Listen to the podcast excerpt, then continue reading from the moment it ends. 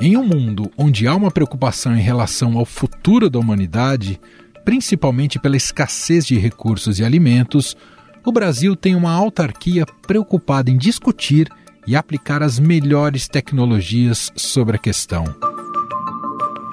A população mundial em situação de insegurança alimentar aguda passou de 135 milhões em 2019 para 345 milhões. Atualmente, 845 milhões de pessoas no planeta ainda carecem de alimentação adequada.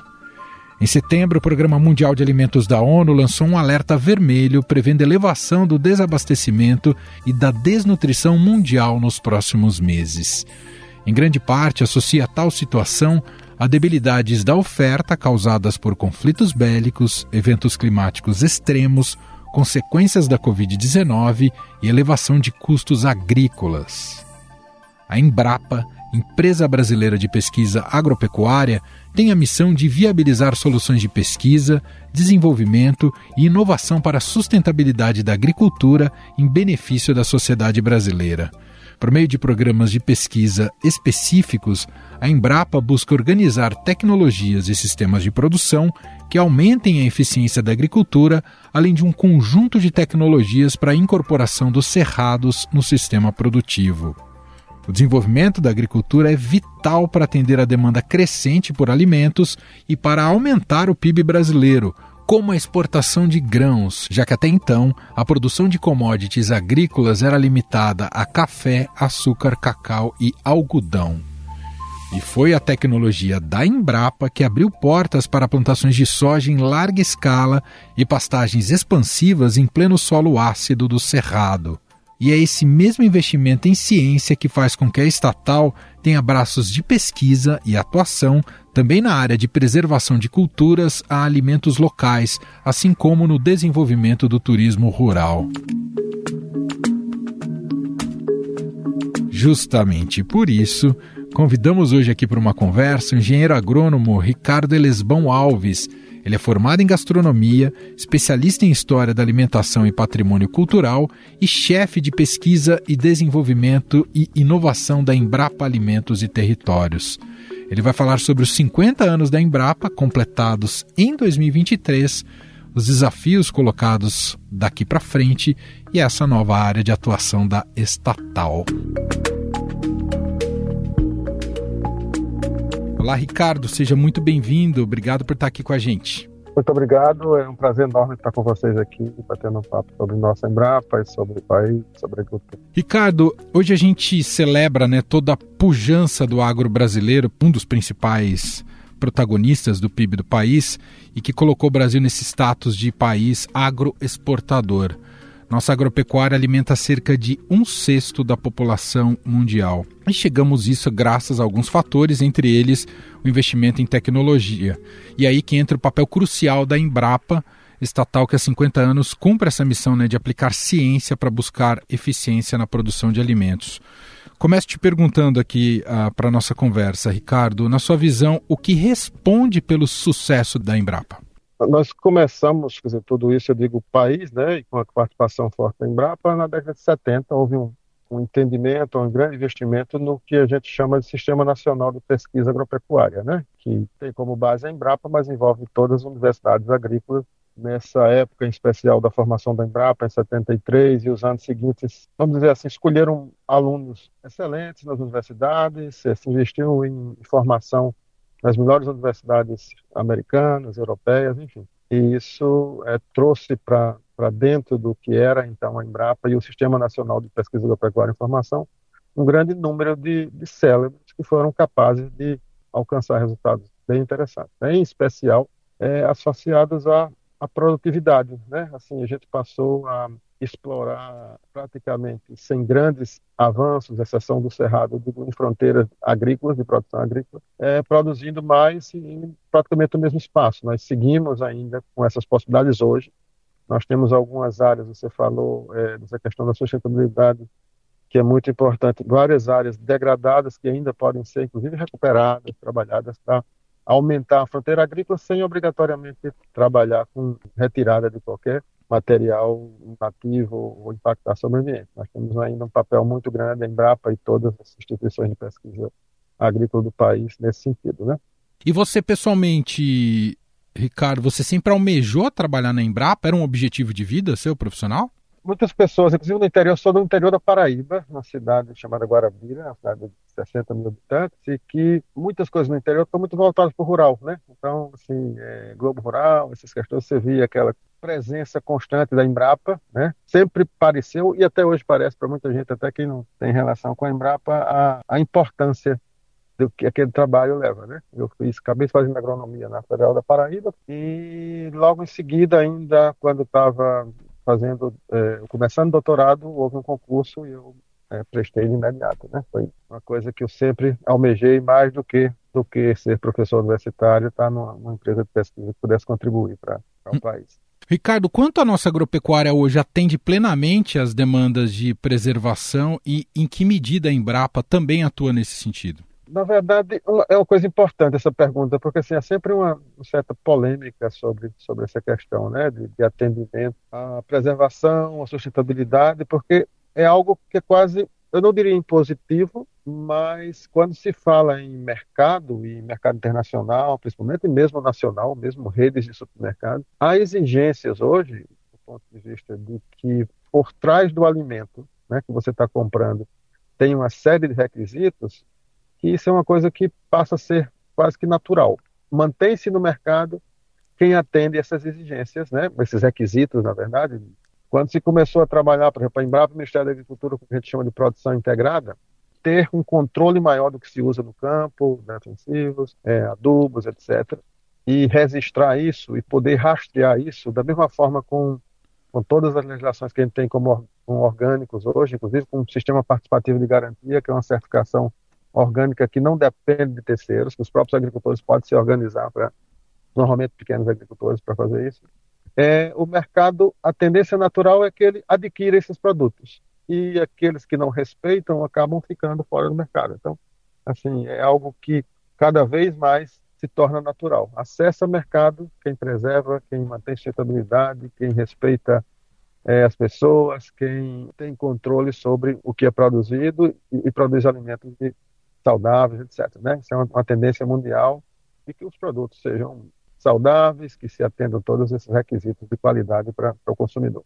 Bom, Ricardo, você atua num setor da Embrapa chamado Alimentos e Territórios, está completando cinco anos né, de, de, existência desse, desse setor. Eu queria te ouvir um pouco, se explicasse para a gente, para os nossos ouvintes, como é que esse segmento atua e quais são os objetivos dele. Na verdade, assim, a Embrapa são unidades de execução de pesquisa, né? São unidades descentralizadas e essa é a mais nova unidade, por isso a questão dos cinco anos, né? Ela está localizada em, Alagoas e essa temática alimentos e territórios é uma temática bastante nova para a Embrapa, né? Voltando ao que, aquilo que eu falei do momento 70, 80 do, da questão mais produtivista, o mundo inteiro e associando a minha fala anterior, o mundo inteiro passou a ter outros cuidados além da, a questão puramente de quantitativo, de, da qualidade mais visual dos produtos. Se você pensar na Europa, vai ficar muito mais claro explicar a relação dos alimentos com os territórios. Né? Alguns países europeus, como Itália, França, Espanha, Portugal, chegam a ter 4, 5 mil produtos tipificados ou reconhecidos. Isso é feito através de denominação de origem controlada, indicações geográficas, marcas coletivas. Essas atribuições fazem com que você atrele esse alimento à sua origem. Uhum. Isso é muito importante para a gente, inclusive para a nossa eh, identidade. Né? Você sabe, São Paulo tem muitas pessoas que vieram de, de, outros, de outros estados do país e, e trabalham em São Paulo, de Minas, do Nordeste, enfim você ter um alimento que você tinha costume de consumir na sua origem, isso faz com que você mantenha a sua, sua identidade. Né? Então, a, Alimentos e Territórios trabalha com essa relação do território e dos alimentos, mas muito focado principalmente em agricultores familiares, em áreas onde há extrativismo, né, povos de comunidades tradicionais, que podem ser incluídos sem sair de onde estão. Né? A gente sabe que tem muito êxodo rural, muita gente sai dos locais onde estão, e às vezes eles produzem alimentos super especiais.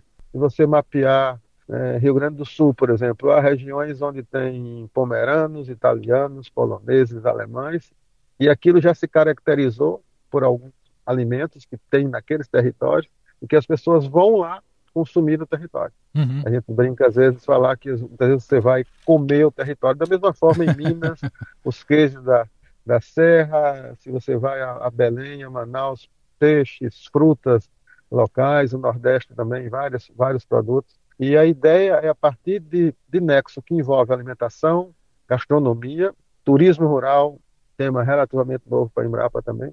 Então, todas essas conexões são, são feitas no Alimento Território. Nós temos projeto, por exemplo, um projeto financiado pelo Banco Interamericano de Desenvolvimento, que usa um conceito europeu que chama paisagens alimentares, que considera o ambiente como um todo. As pessoas, os alimentos produzidos lá, é, as relações que você tem com, com a paisagem.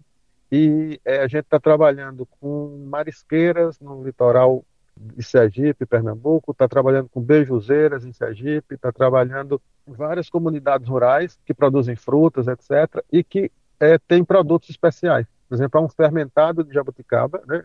a gente não pode chamar vinho fermentado que não é de uva, uhum. e que está há mais de 60 anos sendo produzido numa serra lá no interior de, de, de Alagoas, e essa comunidade hoje está acessando o mercado é, local, começando a ser trabalhado por três unidades da Embrapa diferentes, sob nossa coordenação, para desenvolver um produto que vai acessar mercado, um espumante, um fermentado de jabuticaba, que eles já tinham a tradição de fazer, mas que a Embrapa está aportando conhecimento e tecnologia para que isso alcance de forma mais formatada em relação a, a atendimento à legislação, etc. Nessas questões. Trabalhamos, por exemplo, com conhecimento tradicional associado junto com indígenas, com quilombolas, com boleiras de Alagoas, conhecendo o saber fazer das boleiras. Então, é dessa Embrapa tem parceiros como o IFAM, por causa da patrimonialização imaterial, o reconhecimento do saber fazer de alguns alimentos tradicionais, tem um forte trabalho com a FAO, é, de reconhecimento de sistemas agrícolas tradicionais. Esses reconhecimentos fazem com que se jogue luz em comunidades rurais que estão, às vezes, fragilizadas pós-pandemia, fragilizadas por não ter acesso a crédito, a, a mercado. E a ideia é trabalhar com eles para que eles acessem o mercado a partir dos produtos que eles têm e a partir de onde eles estão. Nossa, Ricardo, isso é espetacular. O potencial do Brasil, dadas as nossas dimensões, é um potencial gigantesco, né? Se isso for estruturado nos seus diversos territórios, como essa unidade da Embrapa tem trabalhado até aqui, não é isso, Ricardo? Se você imaginar, vamos, vamos falar de Portugal, né? um país de 10 milhões de habitantes. Em todo o território, Serra da Estrela, é, Alentejo, várias regiões com vinhos, com queijos, com produtos característicos. Se você olhar para o Brasil, né, é uma coisa quase que infinita de possibilidades, né? Porque nós temos uma base tremenda de culinária, de gastronomia associada aos africanos que vieram né, de forma forçada para cá e que tem uma riqueza tremenda cultural. Nós temos muitos europeus que vieram, próprios portugueses na formação, mas também tem italianos, né, mais de 100 mil famílias italianas por, por sul do país nós temos comunidades indígenas no país inteiro, nós temos um, um, produto, né, que é símbolo nosso, que é a mandioca, né, um programa recente que a gente fez com o Pedro Bial e com Alex Atala, a gente estava comentando sobre isso, né, é toda uma tecnologia, né, por trás da, para aqueles que não conhecem como se faz uma farinha, etc. Muitas mandiocas são selvagens e têm alcaloides que são tóxicos, até mortais. Então, né, os indígenas é, desenvolveram a forma de extrair a manipoeira, tirar, vamos dizer assim, a parte que é tóxica e ter um produto que é a base da nossa, da nossa alimentação. Então, essa relação nossa com o conhecimento tradicional é muito importante. Não para se apropriar dele, mas para proteger também esse conhecimento. Né? O Brasil tem uma, uma, uma legislação bem importante e rígida em relação a isso. Né? Então, a ideia é muito de cocriação, é de dar suporte a essas comunidades que já tem sua tradição de usar seu conhecimento. De alguma forma, com esses reconhecimentos que se dá de indicações de marcas, proteger esse conhecimento com eles e não obrigatoriamente repassar isso para outras comunidades, a não ser que eles queiram. Como pesquisador, eu vejo uma coisa muito gratificante poder trabalhar com isso, né? E a gente poder resgatar essas questões e dar a essas pessoas a possibilidade de serem incluídas a partir do que elas sempre fizeram e das suas tradições. Os agentes da gastronomia, restaurantes, chefes, têm feito um pouco essa virada de chave no Brasil de valorização da culinária local, dos, dos alimentos locais, dessa economia local. Essa virada de chave está ocorrendo no Brasil, Ricardo? Está sim, e paralela ao que aconteceu no mundo, né? Parte dessas questões que da e assim os chefes de cozinha acabam dando uma visibilidade interessante a, a alguns produtos, né? À medida que trabalham com produtos locais, praticamente cada estado do país tem importantes chefes que fazem isso. A partir de Fernando Adrià e outros pesquisadores espanhóis, principalmente, fez com que se jogasse um olhar para essas questões do, da alimentação local, né?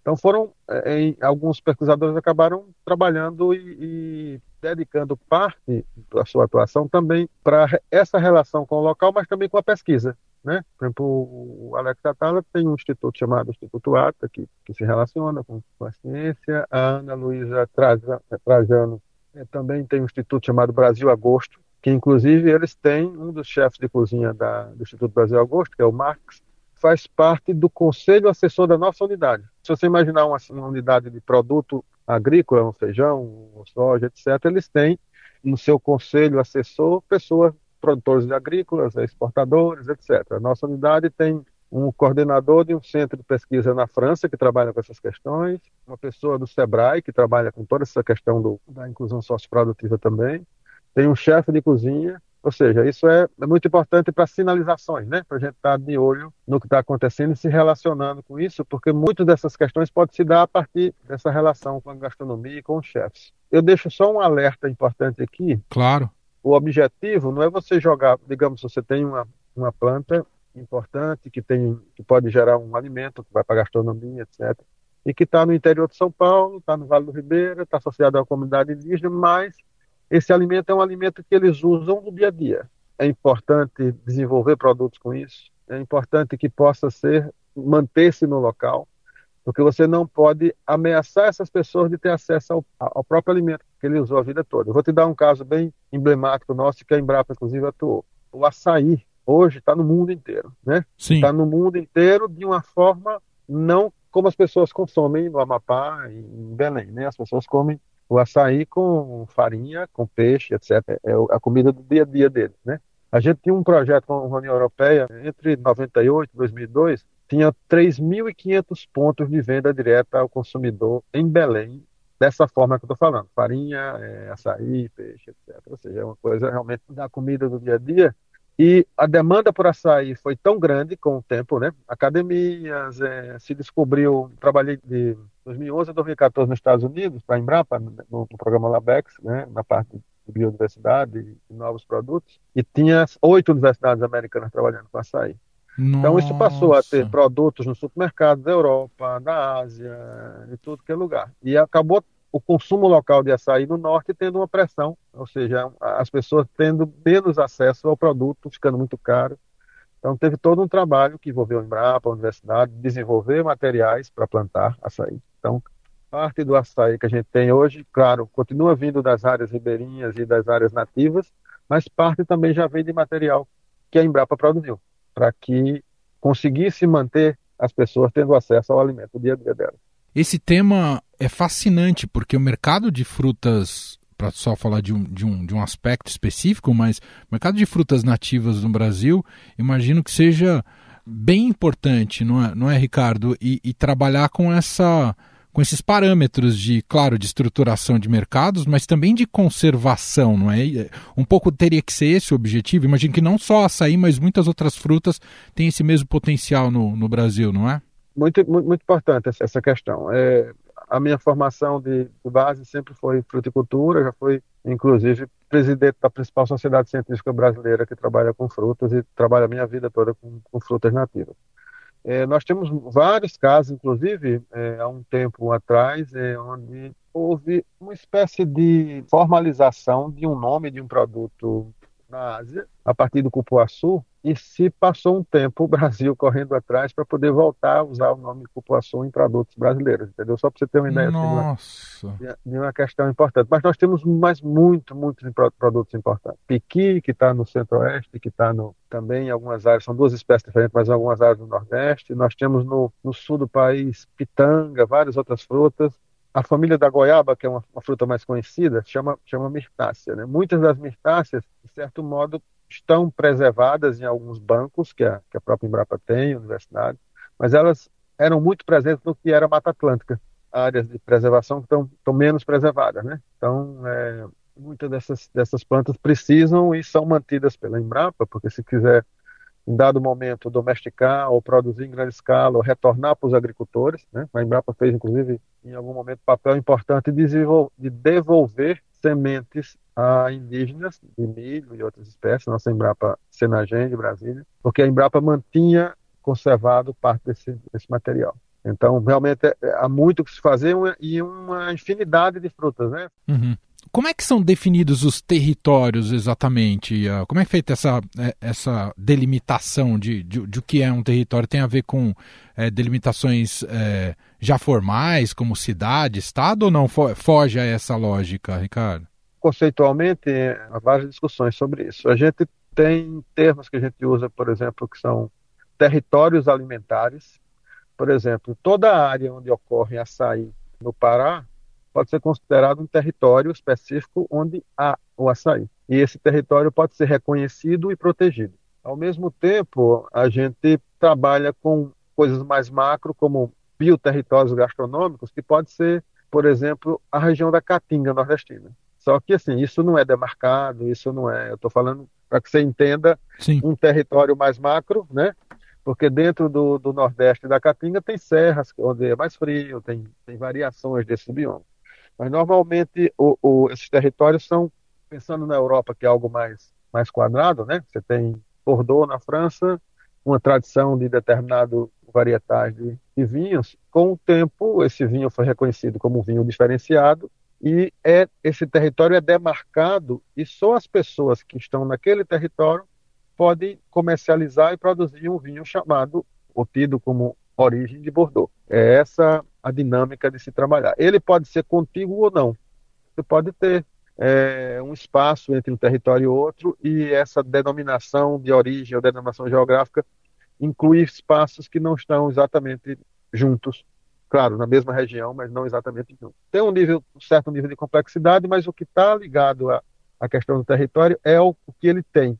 Pode ser um complexo de produções agrícolas, que é o que a gente chama de sistemas agrícolas tradicionais, que pode envolver pescadores que estão à beira-mar e que trabalham com mandioca há 100 anos. Então tem toda essa tradição do peixe, da mandioca, etc. Pode ser uma região do centro-oeste que onde ocorre piqui, onde ocorre macaúba e tem uma grande concentração disso. Floresta Nacional do Araripe no Ceará, que tem grande concentração de piqui, isso está associado até uma unidade de conservação também. Né? Então é uma coisa bastante variável, mas reconhecer é importante para proteger inclusive as pessoas que dependem disso. Para a gente fechar nossa conversa, Ricardo, queria te ouvir um pouco, trazendo muito para o dia a dia do brasileiro, aquilo que ele tem na sua mesa. Que tipo de reflexão você acha que é importante hoje, é, que a gente precisa ter com relação ao alimento que a gente consome? É, o que, que, vem mudando ao longo do tempo e que, e que, dialoga com isso que a gente conversou aqui e até com a atuação da Embrapa? O que, que a gente tem que pensar quando consome esses alimentos que vão à nossa mesa? A gente tem feito alguns trabalhos, que se conecta com a sua pergunta, associados a, ao consumo dos alimentos locais em especial, né? Cada vez menos uso de ultraprocessados, etc. Formação de novos consumidores, aí eu falo crianças, né? A gente tem países que Estados Unidos é um grande exemplo, o México que está ao lado dele também. Eu tive colaboração durante um bom tempo com o México e estava trabalhando com um grupo que trabalha com frutos, mas trabalha com feijão também. A gente foi num evento internacional e, à época, havia uma, uma diminuição de 40% dos jovens mexicanos no consumo de feijão, que tem uma tradição até maior que a nossa de, de consumo no, no, dia a dia, né? Então, isso provocado por refrigerantes, alguns snacks, assim, que uhum. não são naturais e acabam impactando na saúde também. Então, é mais investimento em saúde. Então, é, esse olhar para a mesa tem um forte, inclusive, relação com políticas públicas alimentares. Né? Nós temos algumas políticas públicas alimentares importantes no país, como PENAI, PA, programas de, de aquisição de alimentos, e é se privilegiar a compra de alimentos locais, que, inclusive, tem menos movimentação, menos geração de carbono, que a gente chama de circuitos curtos, né? Você comprar diretamente no agricultor Imagino que, não sei se você teve a oportunidade na pandemia, com muitas pessoas, de passar a comprar alimento cada vez mais próximo de você, até pela questão dessa distância. Então, essa Sim. aproximação entre o agricultor diretamente com as pessoas vem acontecendo.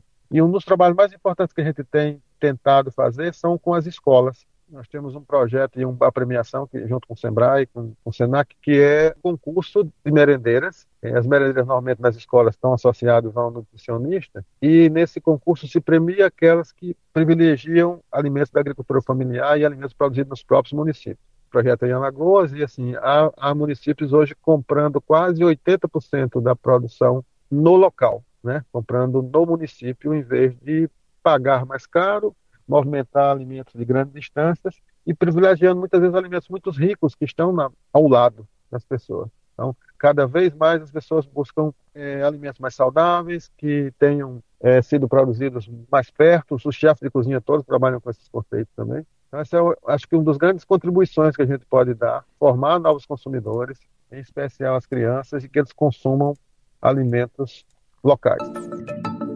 Muito bem, quero agradecer demais aqui a Ricardo Lesbão Alves, engenheiro agrônomo, formado em gastronomia, mestre e doutor em ciência dos alimentos, especialista em história da alimentação e patrimônio cultural e atua na Embrapa como chefe de pesquisa e desenvolvimento e inovação da Embrapa Alimentos e Território. Um papo fascinante, um segmento fascinante e tão importante para o Brasil, né, e com o potencial que o Brasil tem localmente, né, como mercado interno e como exportador também. Ricardo, adorei te ouvir. Obrigado aqui por esse tempo disponibilizado aqui com a gente. Eu e a Embrapa agradecemos pela oportunidade. Estadão Notícias. E este foi o Estado Notícias de hoje. Contou com a apresentação minha, Manuel Bonfim, na produção, edição e roteiro, Gustavo Lopes, Jefferson Perleberg e Gabriela Forte. A montagem é de Moacir Biasi. E o nosso e-mail podcast@estadão.com. Um abraço para você e até mais.